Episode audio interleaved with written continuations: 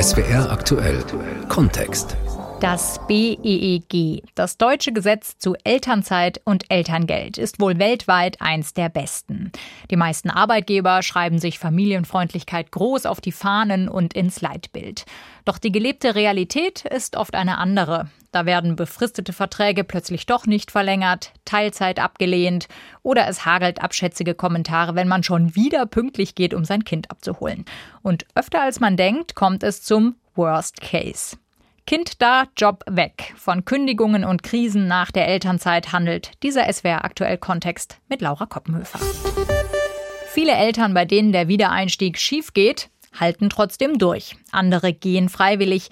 Längst nicht alle holen sich rechtlichen Beistand, nicht mal nach einer Kündigung. Doch es werden mehr, nach Einschätzung von Sandra Runge, die sich als Anwältin auf Elternrechte spezialisiert hat. Ich beobachte auf jeden Fall, dass die Eltern sich stärker wehren wollen. Das ist jetzt sicherlich auch bedingt durch die Corona-Krise, dass sie sich besser informieren, dass sie Rechtsschutzversicherungen abschließen, um im Ernstfall gewappnet zu sein. Aber es ist einfach insgesamt noch viel zu wenig, weil nur sich ähm, alleine gegen etwas wehren reicht natürlich nicht. Es müssen sich ähm, verschiedene Dinge ändern und auch auf allen Seiten. Und damit meine ich Arbeitgeber in ihrer familienfreundlichen Ausgestaltung von Unternehmen und natürlich auch die Politik, indem sie die richtigen gesetzlichen Grundlagen schafft. Die Anwältin Sandra Runge hat das Horrorszenario junger Eltern selbst erlebt. In ihrem Büro eines mittelständischen Unternehmens wartete vor gut zehn Jahren am ersten Tag nach ihrer Elternzeit kein warmer Empfang, sondern ein leerer Schreibtisch und die Kündigung. Die war erst ein Schock, aber dann das Schlüsselerlebnis für ihr heutiges Arbeitsfeld. Wir haben eine Mutter und einen Vater getroffen, die die gleiche Erfahrung gemacht und sich getraut haben, anonym mit uns darüber zu sprechen. Julian Burmeister berichtet. Marcel Hoffmann möchte seinen echten Namen und auch seine Stimme lieber nicht im Radio hören. Der Naturwissenschaftler ist langjähriger Mitarbeiter eines großen Unternehmens in Baden-Württemberg und war immer zufrieden mit seinem Job.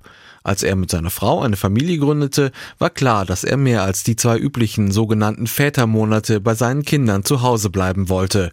Die Elternzeit zu nehmen machte auch deswegen Sinn, weil sich nicht sofort der benötigte Kita-Platz finden ließ.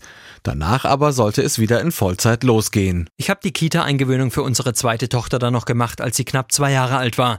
An ihrem zweiten Geburtstag war mein erster Arbeitstag nach der Elternzeit und das war auch gleichzeitig mein letzter Arbeitstag bei dem Unternehmen, weil ich freigestellt und dann auch gekündigt wurde.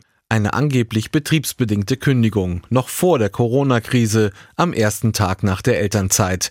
Mit seiner Erfahrung ist er nicht allein. Sophie Meyer, die ebenfalls anonym bleiben möchte, hat einen ganz ähnlichen Schock hinter sich. Ich hatte mich sechs Monate vor Ende der Elternzeit des zweiten Kindes gemeldet, auch mit der Flexibilität schon vorher anzufangen und mit dem Wunsch, in Teilzeit zu arbeiten. Die Info vom Unternehmen war, dass keine Stelle verfügbar ist und die Bitte war, dass ich die letzten sechs Monate auch noch dranhänge. Und den Gefallen hat Meyer ihrem Unternehmen auch getan, in der Hoffnung, dass es danach weitergehen würde. Stattdessen hieß es dann vom Unternehmen schlicht Aufhebungsvertrag oder Kündigung. Beide, Meyer und Hoffmann, hatten versucht, sich im Guten mit ihren Arbeitgebern zu einigen, im Glauben, dass sich zwischenmenschlich vieles klären lasse, ohne Erfolg. Die Erfolge, die ich da auch erzielen konnte für unser Unternehmen und unser Team, wurden nicht honoriert, sondern es wurde eher als Störfaktor gewertet, in Teilzeit und im Homeoffice zu arbeiten. Letztendlich wirst du nur als vollwertiger Mitarbeiter gesehen, wenn du in Vollzeit auch vor Ort da bist. In beiden Fällen wurden Anwälte für Arbeitsrecht eingeschaltet, die am Ende gute Lösungen erzielen konnten. Die Zeit, die Nerven und den Kampfgeist aufzubringen, um für die eigene Sache zu streiten, hat sich in beiden Fällen gelohnt. Doch in der Lage sind längst nicht alle Väter und Mütter, die in diesen Tagen ihren Job nach der Elternzeit verlieren, weil das Arbeitsrecht sie an diesem Punkt nicht mehr schützt. Der Kündigungsschutz sollte über die Elternzeit hinausgehen, damit den Unternehmen der Weg nicht so leicht gemacht wird, sich nicht mal Mühe geben zu müssen, einen Mitarbeiter zurück zu integrieren, wenn er jetzt mal ein, zwei Jahre nicht oder nicht voll da war. Während Marcel Hoffmann mittlerweile einen, wenn auch schlechter bezahlten Job finden konnte, sucht Sophie Meyer nach wie vor nach einer Stelle, mit der sie Familie und Beruf unter einen Hut bringen kann, denn die sind bekanntermaßen rar gesät. Neben dem persönlichen Drama für die Betroffenen gibt es ein generelles Problem. Die wenigsten Fälle werden öffentlich. Es gibt auch kaum Urteile, die wiederum als Vorlage für andere dienen könnten. Ich habe die Arbeitsrechtsanwältin Sandra Runge gefragt, warum das so ist. Die Problematik ist häufig, dass Kündigungsschutzklagen erhoben werden nach einer Kündigung. Es aber leider so ist, dass dann natürlich viele Fälle einvernehmlich vor dem Arbeitsgericht in Form von Vergleichen verhandelt werden. Das ist klassischerweise dann eine Abfindung, die vereinbart wird häufig und so kommt es dann nicht zu einem Urteil, da dann die Rechtsstreitigkeiten mit einem Vergleich enden. Und da hängt ja meistens auch noch eine Verschwiegenheitspflicht dran. Das heißt, die meisten Fälle kommen ja so nie an die Öffentlichkeit. Ja, genau. Also das ist in der Tat schwierig und äh, deswegen bleiben ja einfach auch diese vielen Benachteiligungen ähm, unter dem Radar. Am besten wäre es eigentlich, dass erst gar keine Kündigungen ausgesprochen werden und dass es überhaupt nicht vor Gericht landet. Das wäre eigentlich das Einfachste. Das ist eine Frage des Systems oder unserer Arbeitswelt, in der wir leben. Und es hat ja teilweise doch Systematik, dass insbesondere Mütter nach der Elternzeit vom Arbeitsmarkt verdrängt werden. Und Sie setzen sich ja dafür ein, äh, dass eben diese Systematik sich auch ändert. Was sind denn da Ihre wichtigsten Ziele? Es muss verschiedenerlei Änderungen geben. Also einmal hm, brauchen wir einen gesellschaftlichen Wandel und da mache ich natürlich auch sehr gerne mit meiner Arbeit aufmerksam, indem einfach dieses Bewusstsein gestärkt wird, dass da viele Dinge nicht so funktionieren, wie sie funktionieren sollen. Und dann denke ich, dass es an verschiedenerlei Stellen Gesetzesänderungen bedarf um einfach gewisse Anreize äh, zu setzen, auch gegenüber Arbeitgebern, sich da anders zu verhalten. Und wir müssen neue Modelle denken. Also zum Beispiel, wie vielleicht das, äh, was gerade äh, in Spanien eingeführt worden ist, dass man einfach Elternzeiten paritätischer unter den Eltern aufteilt, um so zu erreichen, dass zum Beispiel auch Väter sehr viel mehr partizipieren und Mütter auch teilweise früher wieder in den Job zurückkehren, um einfach auch da schneller wieder Fuß zu fassen. Also Sie meinen, dass in Spanien Mütter und Väter durch ein neues Gesetz je vier Monate voll bezahlt mit Baby zu Hause bleiben können, sich die Monate aber nicht gegenseitig übertragen können was als klarer Anreiz für die Väter gedacht ist. Man hat dadurch natürlich eine insgesamt kürzere Elternzeitphase in der Familie, nämlich acht Monate. Und das finde ich auch zu kurz. Aber ich finde die Grundidee sehr gut, dass man einfach das, die, die Elternzeit und Elterngeldphasen paritätischer aufteilt, weil ich doch auch beobachte, je länger man vom Arbeitsmarkt wegbleibt, umso schwieriger dann auch der Wiedereinstieg. Eine Lücke im Gesetz ist ja vielleicht auch, dass eben der Kündigungsschutz ja am ersten Tag nach der Elternzeit nicht mehr gilt. Ich bin auf jeden Fall der Ansicht, dass der, der erste Tag nach der Elternzeit einer der hochsensibelsten Tage ist, da braucht es wirklich nochmal einen besonderen Schutz. Und das würde dazu führen, dass jeder auch wieder eine reelle Chance gibt, weil es ist wirklich an der Tagesordnung und das ist für mich ein nicht tragbarer Zustand. Das ist der Worst Case, aber es gibt natürlich auch viele Vorstufen. Haben Sie da auch Beispiele, mit denen Sie dann rechtlich zu tun kriegen? Der große Schwerpunkt ist tatsächlich die Wiedereinstiegsphase. Diese Fälle landen natürlich sehr, sehr häufig auf meinem Tisch, aber es gibt natürlich auch immer mal wieder Fälle, bei denen man merkt, dass zum Beispiel auch bei Vätern Elternzeitanmeldungen kritisch gesehen werden, Teilzeitanträge abgelehnt werden. Können natürlich vielfältige Gründe sein, warum sich ein Unternehmen für sowas entscheidet, aber dass es da immer mal wieder Probleme gibt, das beobachte ich ja sehr häufig. Wenn wir im Bereich der Diskriminierung sind und dann schauen, was gibt da die Gesetzeslage her. Frauen sind da ja zumindest indirekt geschützt, weil sie sind nun mal überproportional von diesen Konflikten betroffen und das kann man dann als Geschlechterdiskriminierung werten. Aber das heißt ja, dass Männer da eigentlich im Moment gar nicht geschützt sind. Ja, es gibt natürlich schon Wege, auch bei denen Männer geschützt sein können. Das ist ähm, aber ein, ein juristisch sehr hochkompliziertes Konstrukt. Das ist etwas, was einfach in der Praxis viel zu wenig Anwendung findet. Aber wäre eine Lösung in das Gleichbehandlungsgesetz praktisch die Eigenschaft Eltern sein mit aufzunehmen, also dass man das vom Geschlecht einfach löst? Also man könnte natürlich schon überlegen, das Gesetz auf den Prüfstand zu stellen. Das kann auch gut sein, dass das passieren wird in den nächsten Jahren. Dann müsste man natürlich schauen, ob das dann auch eine Auswirkung auf die Praxis hat. Ähm, Gesetze können natürlich nur Motoren sein. Entscheidend ist es ja dann auch, was daraus die Praxis macht. Also sprich natürlich insbesondere die Unternehmen. Das kann ein Baustein sein, aber sicherlich nicht der einzige. Also da müssen sich noch mehr Dinge verändern als einzelne Gesetzesänderungen. Jetzt sind wir bei den Arbeitgebern. Mit denen haben Sie ja bei den Verhandlungen natürlich auch immer zu tun. Gibt es irgendwas Wiedererkennbares, was die verbindet oder die Fälle, warum es dann so weit gekommen ist, dass man sie einschalten muss?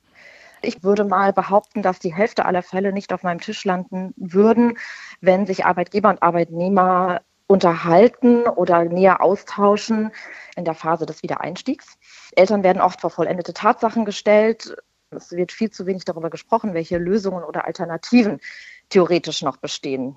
Es ist ja schon auch natürlich verständlich, dass sich auf Arbeitgeberseite was verändert, wenn man ein oder zwei Jahre aus dem Job raus ist. Das ist klar, aber was mir fehlt, ist da, dass man gemeinsam Lösungen findet, wie man beispielsweise ein neues Beschäftigungsfeld findet, wie man vielleicht doch mit verkürzten Stunden irgendwo unterkommen kann. Und das passiert sehr selten und ja, häufig natürlich auch gar nicht. Reden hilft. Oft ist die Lösung näher, als man denkt. Diese Erfahrung macht auch Johanna von Wendt immer wieder. Sie berät als Coach Mütter und Väter, aber auch Chefinnen und Chefs, damit die Rückkehr in den Job für beide Seiten gut läuft. Auch sie hat gut zu tun, weil die Zahl der Konflikte wächst oder die Lust auf Lösungen. Ich glaube, seitens der Arbeitgeber ist es so, dass sich viele Firmen das einfach auch jetzt auf die Agenda holen, dass sie einfach merken, wie der Einstieg ist eben kein Selbstläufer und es braucht eine gute Planung und gute Konzepte und Lösungen und Tools, um das zu begleiten. Und ich meine, Fachkräftesicherung und dieses Label familienfreundlich äh, tragen zu können, das bedeutet eben auch, da wirklich Lösungen bereitzuhalten. Also das würde ich denken, ist auf Seiten der Arbeitgeber auf jeden Fall eine große Motivation, da viel, viel mehr zu machen und da tätig zu werden. Und seitens der Eltern ist es, glaube ich, dieser sich wandelnden Arbeitswelt geschuldet, weil Eltern möchten heutzutage einfach beides vereinbaren. Eltern möchten beruflich sich verwirklichen, möchten Spaß am Job haben, möchten Karriere, es muss nicht unbedingt eine Führungslaufbahn sein, aber möchten in irgendeiner Form da beruflich wirksam sein, aber möchten auch in ihrer Elternrolle aufgehen. Und das übereinzubringen, auch in der, in der Gedankenwelt und dann ganz konkret den Wiedereinstieg auch so zu meistern, das ist oft gar nicht so leicht. Und ich glaube, dass das eben aber damit zu tun hat, dass, dass die Themen einfach beide eine ganz große Relevanz heute jetzt haben und die Lösungen aber noch nicht da sind. Und sehen Sie diese steigende Relevanz auch bei den Vätern oder ist das nach wie vor hauptsächlich so ein Mütterding? Also ich muss ganz ehrlich sagen, in meiner Beratung ist es hauptsächlich ein Mütterding. Ich erlebe es bei mm, vielen Unternehmen, dass indem sie selber Vätern mehr eine Plattform bieten und Vätern mehr Optionen und Möglichkeiten geben, dass auch das begünstigt wird, ja, also dass auch Väter die Möglichkeit bekommen, mehr Familienleben zu leben und das auch mehr umzusetzen und einzusetzen. Die Menschen, die auf mich zukommen, das sind hauptsächlich immer noch die Mütter, die genau diese Vereinbarkeitsthemen haben. Ne? Das ist ja schon eigentlich interessant, dass die Mütter das weitgehend mit sich ausmachen, also dass mhm. sie sich äußerlich zerreißen, eben zwischen Arbeit, Kita, Haushalt, aber sie zerreißen sich auch innerlich. Muss ich weniger, muss ich mehr arbeiten? Ich werde äh, irgendwie beiden Seiten nicht gerecht.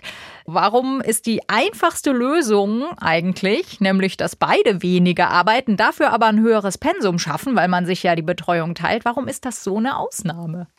Ich glaube, das ist ein strukturelles Problem, ausgelöst natürlich auch durch eine ungleiche Gehaltszahlung, dadurch, dass oftmals Frauen auch in ähnlichen Positionen weniger verdienen. Es ist oft eine Frage des Gehaltes, wer geht jetzt in Elternzeit, wer reduziert sein, seine Arbeitsstunden.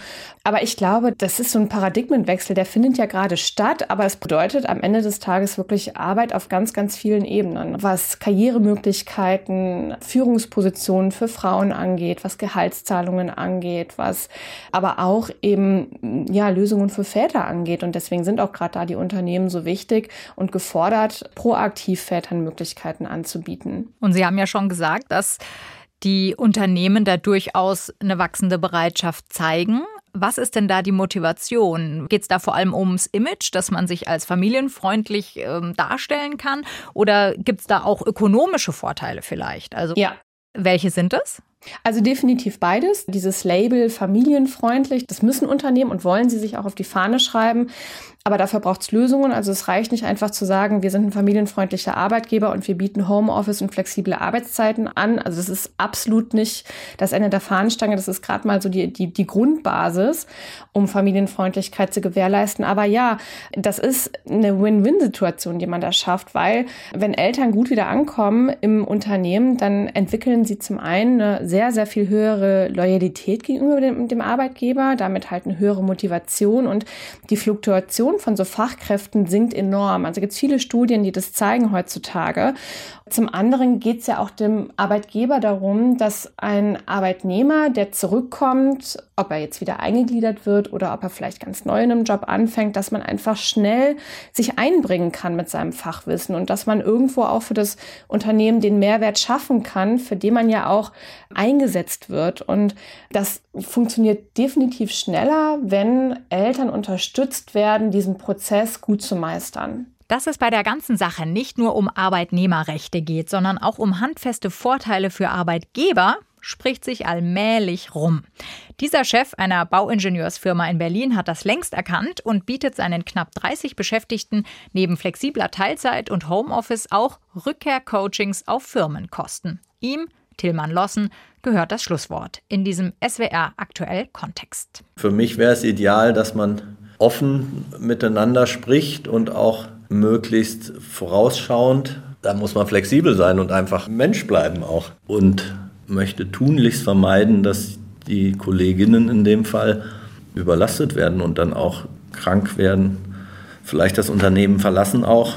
Ich glaube, da ist jeder Euro wert, sozusagen da zu investieren, dass wir gut zusammenarbeiten.